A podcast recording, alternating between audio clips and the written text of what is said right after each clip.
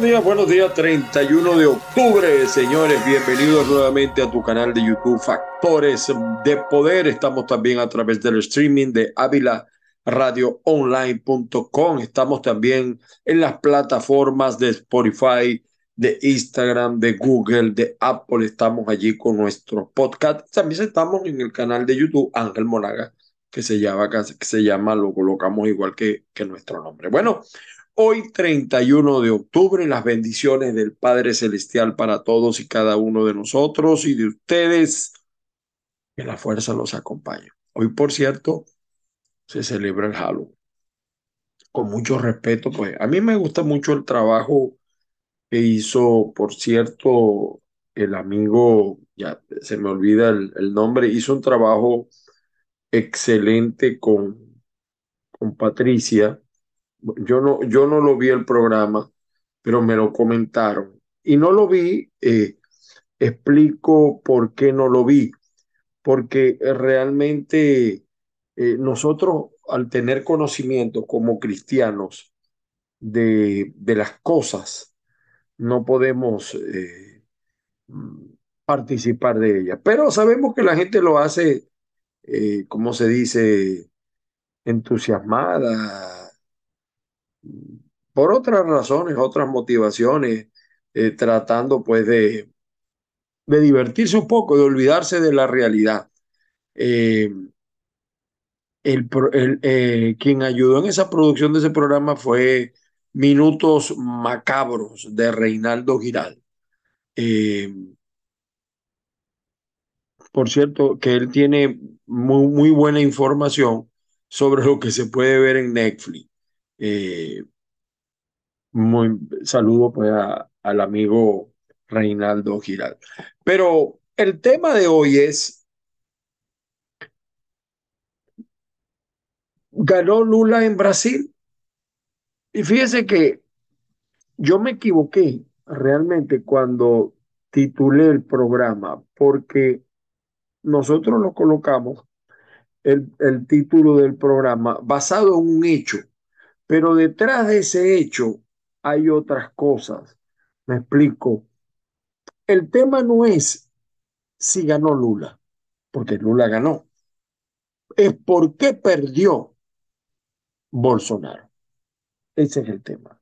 Seguidores lloran desconsolados la derrota de su prácticamente un líder religioso, Bolsonaro. Y lloran y lloran. Y es lamentable que a mí me pasó en política varias veces. Qué feo es perder política. ¿Cómo se llora uno? ¿Cómo le sufre? ¿Cómo sufre uno? Pero hay derrotas que te pueden enseñar. Sin embargo, Brasil, pudiéramos decir que la mitad de Brasil está de luto.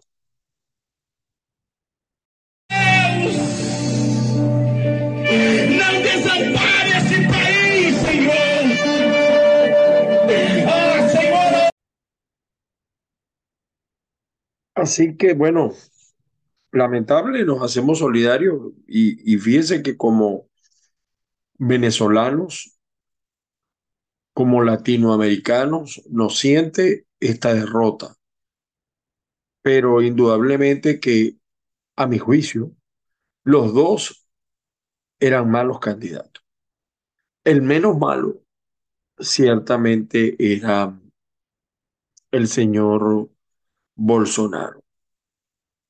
Ahora, vuelvo y repito, no fue que ganó Lula perdió Bolsonaro. Y es una cosa extraña porque dentro de mis apuntes, eh, Bolsonaro no tenía para perder.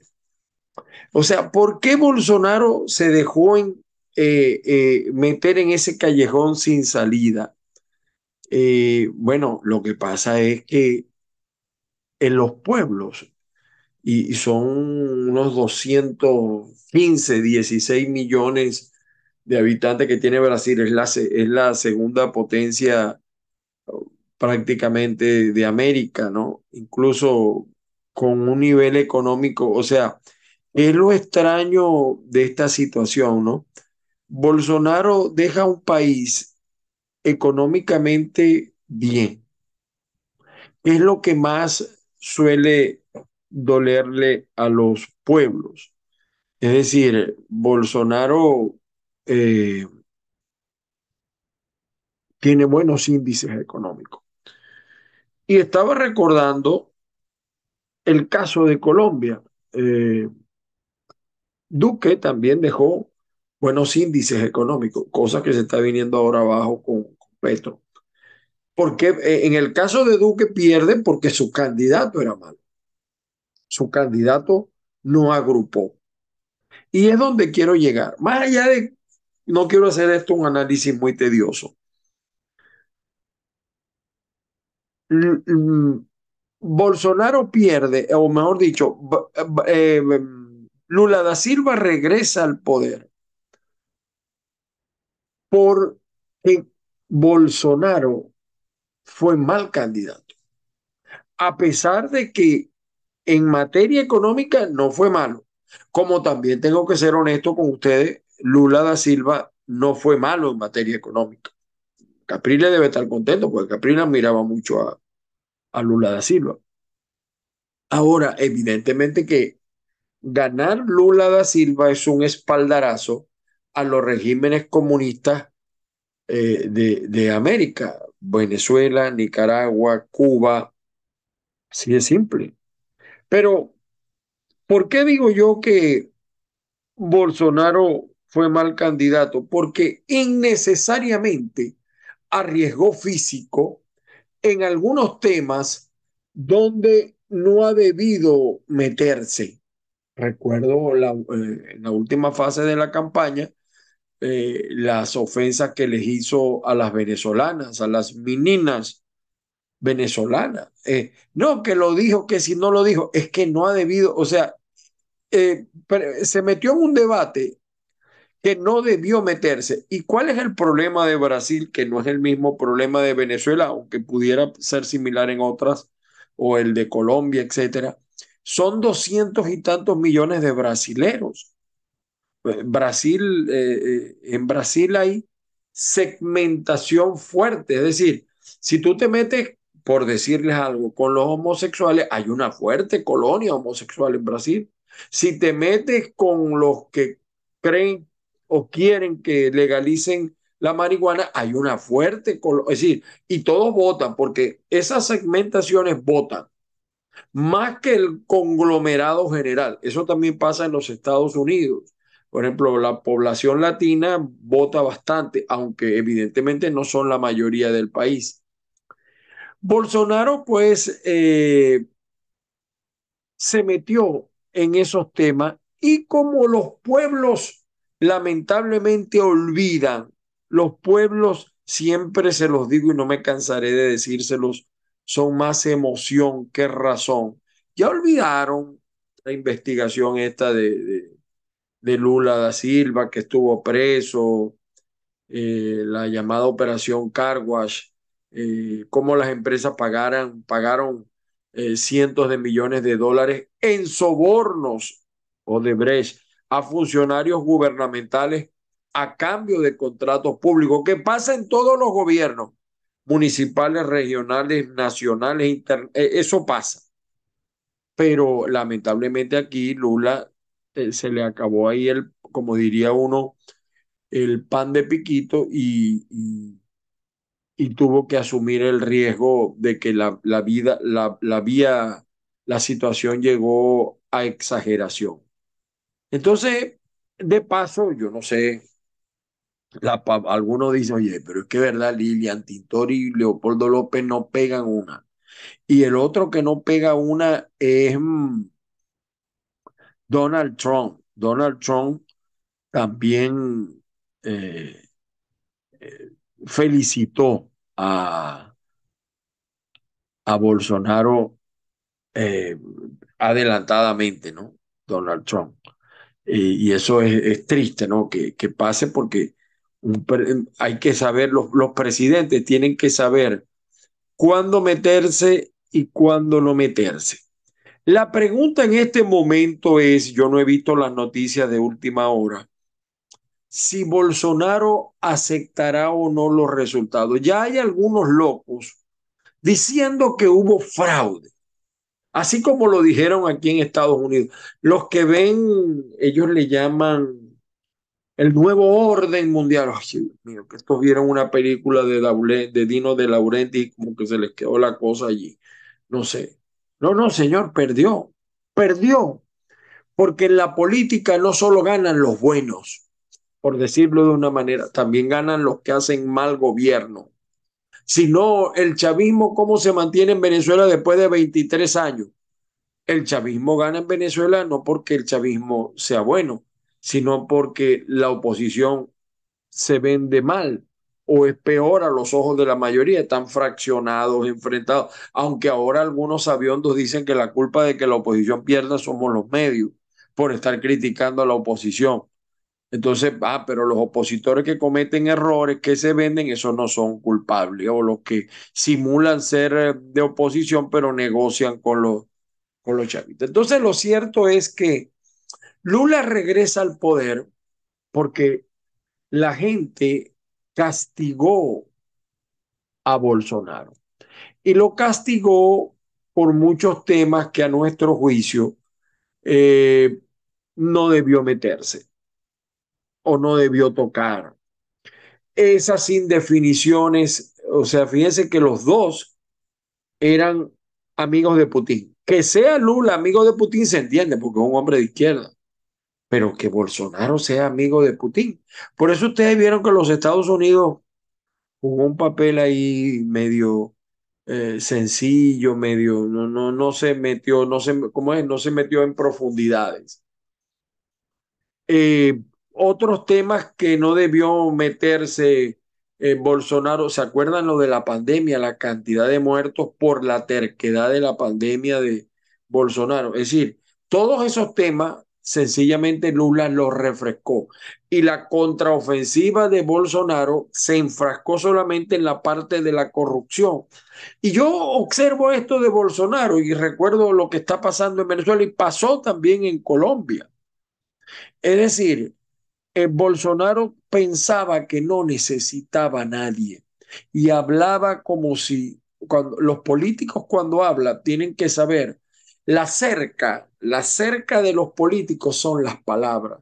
Tú le pones la altura, el ancho, el material cuando hablas. Y eso no lo cuidó a Bolsonaro y por eso pudiéramos decir que Brasil expulsa a Bolsonaro y trae eh, de regreso al ex líder izquierdista Lula.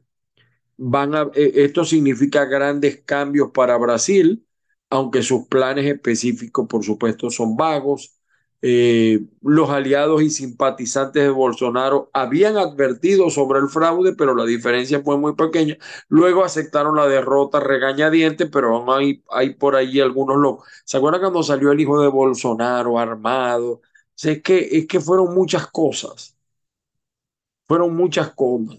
Es más, hay rumores de corrupción, aunque no hay todavía eh, sentencia firme ni una investigación firme, pero hay muchos comentarios.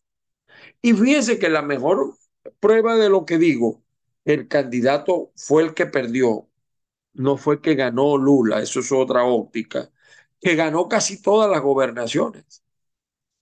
Que no sé si todas, pero eh, y ahora vendrán cargos contra Bolsonaro porque Bolsonaro se convirtió a lo interno en una especie de dictador suelo. Eh, mm, Lula da Silva es más bonachón, más, eh, como diría uno, más eh. Porque yo no sé por qué hay políticos que no entienden lo que quieren los electores. Ya los electores, eh, la retórica eh, eh, tiene que cambiar. Cada uno pues construye su discurso, su discurso para quienes ya hayan decidido a votarlo. Esa es la regla. Esa es la regla. Lula encabezó las encuestas. No hay sorpresa, por cierto, no hay sorpresa, aunque sí los porcentajes. Y algunos dicen, se equivocaron las encuestas, pero es que las encuestas no son palabras ciertas. Las encuestas, claro que se equivocan, porque las encuestas son mediciones de reacciones concretas. Así de sencillo. Eh, pero de verdad que este es un, un resultado a analizar, porque lo curioso de esta elección es cómo se explica que un gobierno que tiene las cosas también en materia económica no lo pueda traducir en votos. Raro, ¿verdad? Brasil este año, fíjense, Brasil este año va a tener un crecimiento superior al de China y al de Estados Unidos, con una inflación más baja que China. Entonces, no hay de otra. No ganó Lula, perdió Bolsonaro. Lula regresa porque el discurso de Bolsonaro pudiéramos calificarlo de espantavotantes. Además, las contradicciones eh, que, que, todavía existen en Brasil, lugares de extrema pobreza como el nordeste de Brasil, donde el partido de Lula domina desde hace 30 años esa parte, y, y son dos, por eso les decía que allá la segmentación es importante. Eh, sociológicamente, además, es difícil de explicar porque eh, mejoró la economía. Sin embargo, estos sectores empobrecidos siguen igual. Eh, no sé, hay que analizar también la idea eh, con el ejército de votos, eh, el Estado independiente. O sea, Lula dice que, perdón, Bolsonaro dice que le metieron trampa, que el poder judicial, el, el, sistema electoral, bueno, no sé, por lo visto aceptó los resultados, por lo visto. Eh, viene una nueva realidad en América Latina? No. Continúa la izquierda ganando, pierde un embajador el interino, gana un embajador Maduro, vienen nuevas relaciones, Lula gana y cobra, como saben cobrar los líderes calladitos, sin hacer mucha bulla. Y yo no creo que en materia económica vaya a haber mucha diferencia, pero ciertamente que mmm, esto va a influir y, y, y, es un llamado que se le hace a, la, a los que creemos en otro modelo de Estado. El discurso, el discurso tiene que cambiar. Ya la gente no está pendiente, a la gente hay que hablar de lo que la gente quiere escuchar, pero la gente, no solamente lo que la gente quiere escuchar, sino necesita escuchar, con reconectarse, la juventud, entonces, em, eh, eso de hacer una campaña solamente basada en, en, llamar comunista al otro y que tú eres comunista y que tú eres socialista. No, no, señores, estamos, estamos perdiendo la cosa. Bueno, ahí está el resultado de esa elección. Eh, lamentable para América eh, Latina este resultado porque nos aleja de una democracia en otros países. Y no porque yo no creo que Lula sea un hombre, no, Lula es un tipo demócrata, yo puedo decir que es demócrata, pero evidentemente que él va, el enemigo de tu enemigo es tu amigo. Y él, Estados Unidos, se va a afianzar, Lula no es bruto, un hombre muy inteligente, va a profundizar la relación con Estados Unidos sin pelear con Putin, innecesariamente, no va a ser lo que viene los liberales. Dígame, esta, eh, yo creo que ese discurso que tiene esta muchacha de, de Centroamérica, ese discurso recargado de ideología, no es, no está llegando a la gente. Es un discurso cierto para los que tenemos concepción ideológica, pero la única ideología que ahorita cree la gente es ¿Quién me resuelve mis problemas? ¿Quién representa mis intereses? Hasta allí. Hasta allí, señores. Lamentable, triste este resultado, pero bueno, vamos a ver. Por cierto que eh, hoy Halloween. Eh, los, fíjese, los ridículos siempre aparecen. Y nosotros decimos ridículo y no nos gusta y nos desagrada lo que está haciendo el gobernador Lacaba, que a pesar de todo lo que digan, yo sí creo que va de primero en las encuestas, tanto del chavismo de la oposición. No es lo mejor, no es lo deseable, pero miren lo que anda. O sea, ¿cómo, cómo un pueblo puede tener de gobernante a un tipo como esto? Vean, vean esto a continuación.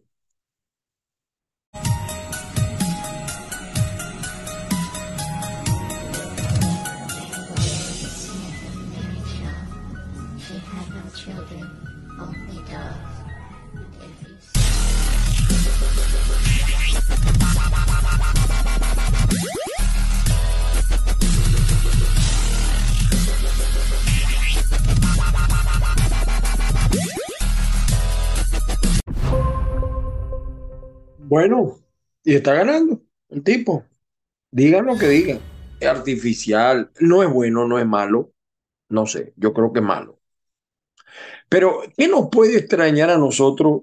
Yo no sé, y a veces algunos se niegan a aceptar lo que dicen las encuestas. Las encuestas, una parte dice verdad, una parte dice, hay que saberlas leer, interpretar y ajustar.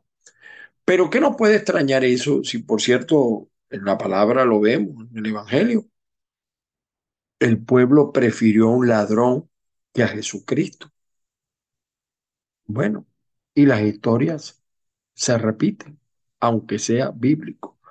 Los políticos venezolanos siguen en su pan y circo mientras el país se está derrumbando y se está destruyendo y la lluvia, en lugar de ser duros y contundentes en la crítica a este régimen, están en sus campañas y todavía no ha comenzado la mesa del diálogo. Están en sus campañas y vemos cosas que nos sorprende sobremanera. Yo les quería mostrar lo macabro que dice Roberto Enrique, porque él habla de 20 años como si él no tuviera culpa de lo que ha pasado en el país. Está igualito que César Pérez, cara nueva y tiene como 60 años en política.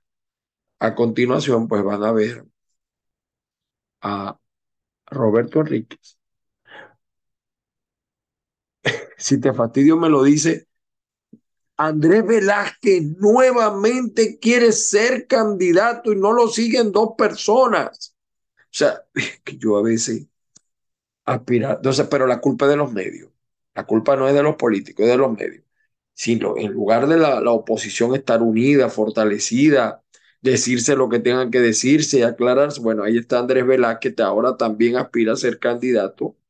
Y el remate, el pequeño parece que ya está frito, que ya no está crudo. Juan Pablo Juanipa, como salió Caprile, ahora sale él. Y están de mil amores, o sea, como que ah, dame la patica, Lorito. primero justicia tan tranquilo y, que cada quien aspire y cada uno se. Un, un rollo tremendo. Pero los malos somos los medios. Nosotros somos los que exageramos ¿Por qué dicen, nosotros aquí sí hemos atacado a, Maduro cuando hay que atacarlo? El problema es que pareciera ser que la oposición lo está haciendo muy bien, cometiendo peores errores que el chavismo, porque ellos están en el poder. Ellos manejan el CNE, manejan la Fuerza Armada, manejan. Entonces, vean estas tres cosas que están sucediendo en la oposición venezolana. Regresamos con todos ustedes que nos sacudamos tanto espíritu malo que ha ido aprisionando, asfixiando al pueblo venezolano en los últimos 20 años, que nos sacudamos el odio para que venga el amor. Hablar del amor no es otra cosa que hablar del respeto al prójimo, del respeto al otro. Andrés de frente. Vamos de frente con Andrés.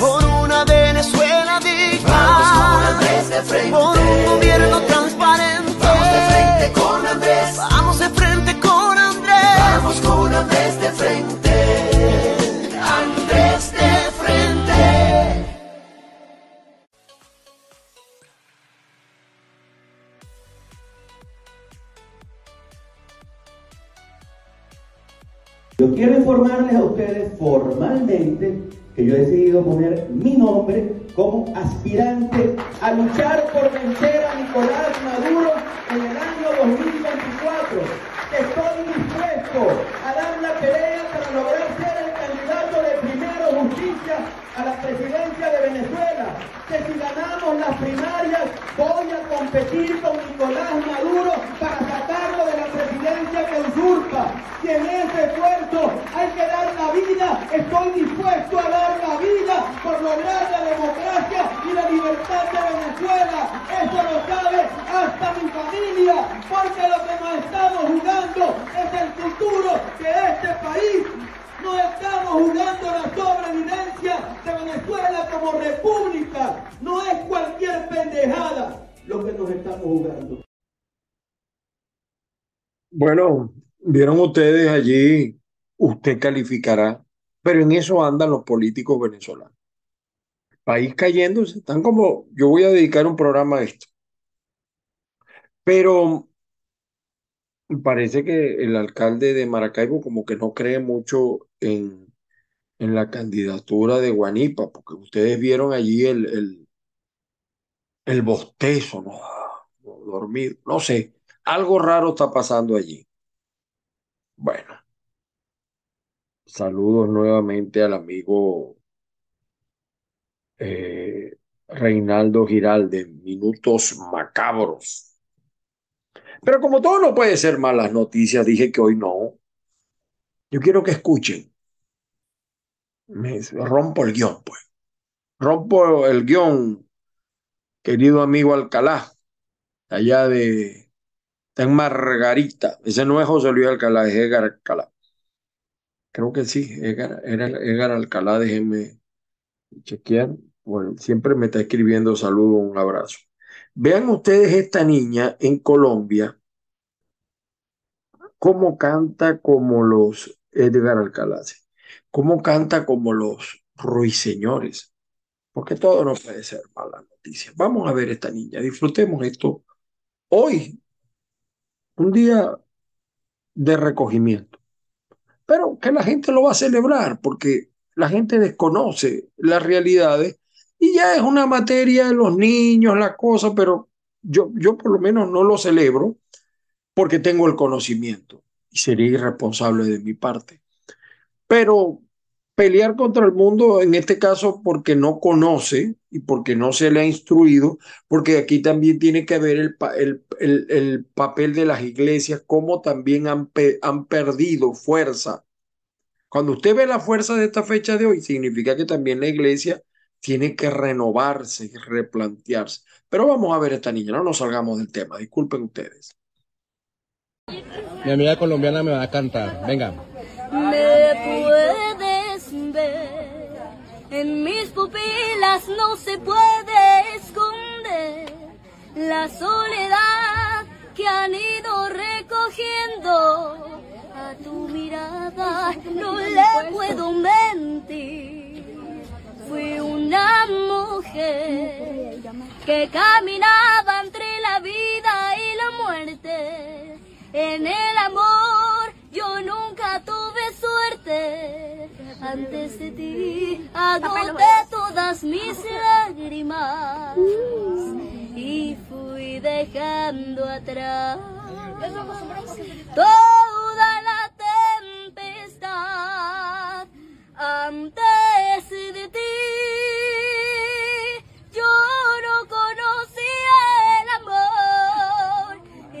Estaba sola y triste como esta canción. Transitaba al lado oscuro de la luna. Antes de ti yo no conocía el amor. Por cada estrella una decepción. No había nada.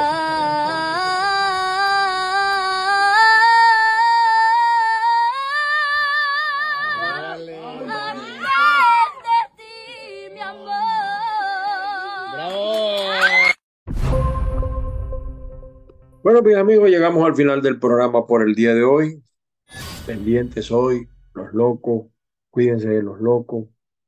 La alta velocidad aquí en la Florida muy fuerte. Yo no sé qué pasa con la gente porque aquí la gente vive tan atorada, tan apurada y corre tanto. Los jóvenes corren tanto. Hasta los adultos corren. Pero fíjense, la pregunta sigue siendo esta. Y acaba de pasar en Brasil. Pasó en Colombia. Ahora en Venezuela, el 90% del país es opositor. ¿Y cómo se mantienen en el poder durante 23 años estos bichos? De verdad que es difícil pensarlo. Y fíjense, no, no, yo, yo a mí me gusta ser sincero con ustedes. No la he pasado fácil. Ha sido difícil. Desde el punto de vista psicológico y material, para mí no ha sido fácil. Muy difícil. Y a veces me quejo y lloro y me lamento y culpo al mundo y me arrepiento. Y entonces le pido perdón a Dios. Después de ver este caso, le pido perdón a Dios. De verdad que el caso que van a ver a continuación, para los que nos vivimos quejando y, y vivimos eh, despotricando, vamos a decir así, muchas veces de nuestra situación y salimos adelante, pero nos quejamos, sufrimos, lloramos, berreamos.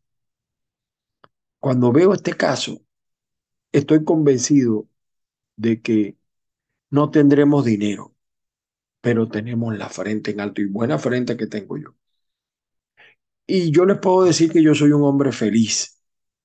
Yo soy millonario en felicidad, en bendiciones. El Padre Celestial siempre me bendice. Desde que acepté a Jesucristo como mi Salvador, por supuesto que soy más feliz aún. Eso no quiere decir que no sea ser humano y también me exprese. Pero para todas esas personas, les recomiendo que vean este caso antes de que lloren, antes de que se quejen, antes de que digan lo que digan. Vean este hombre, uno ve la fe de este hombre, el optimismo de este hombre y de verdad que uno se siente mal cuando uno se queja. Y cada vez que yo me queje voy a pensar en este Señor. Las bendiciones del Padre Celestial para todos y cada uno de ustedes. Que la fuerza los acompañe hoy 31 de octubre. Nos volvemos a ver mañana. Felicidades a todos, mucho orden, mucha cordura y gracias, gracias infinitas por el apoyo a todos. Ojalá se materializaran algunos. Pero bueno, ahí estamos. Vean ustedes este caso y que tengan un feliz día.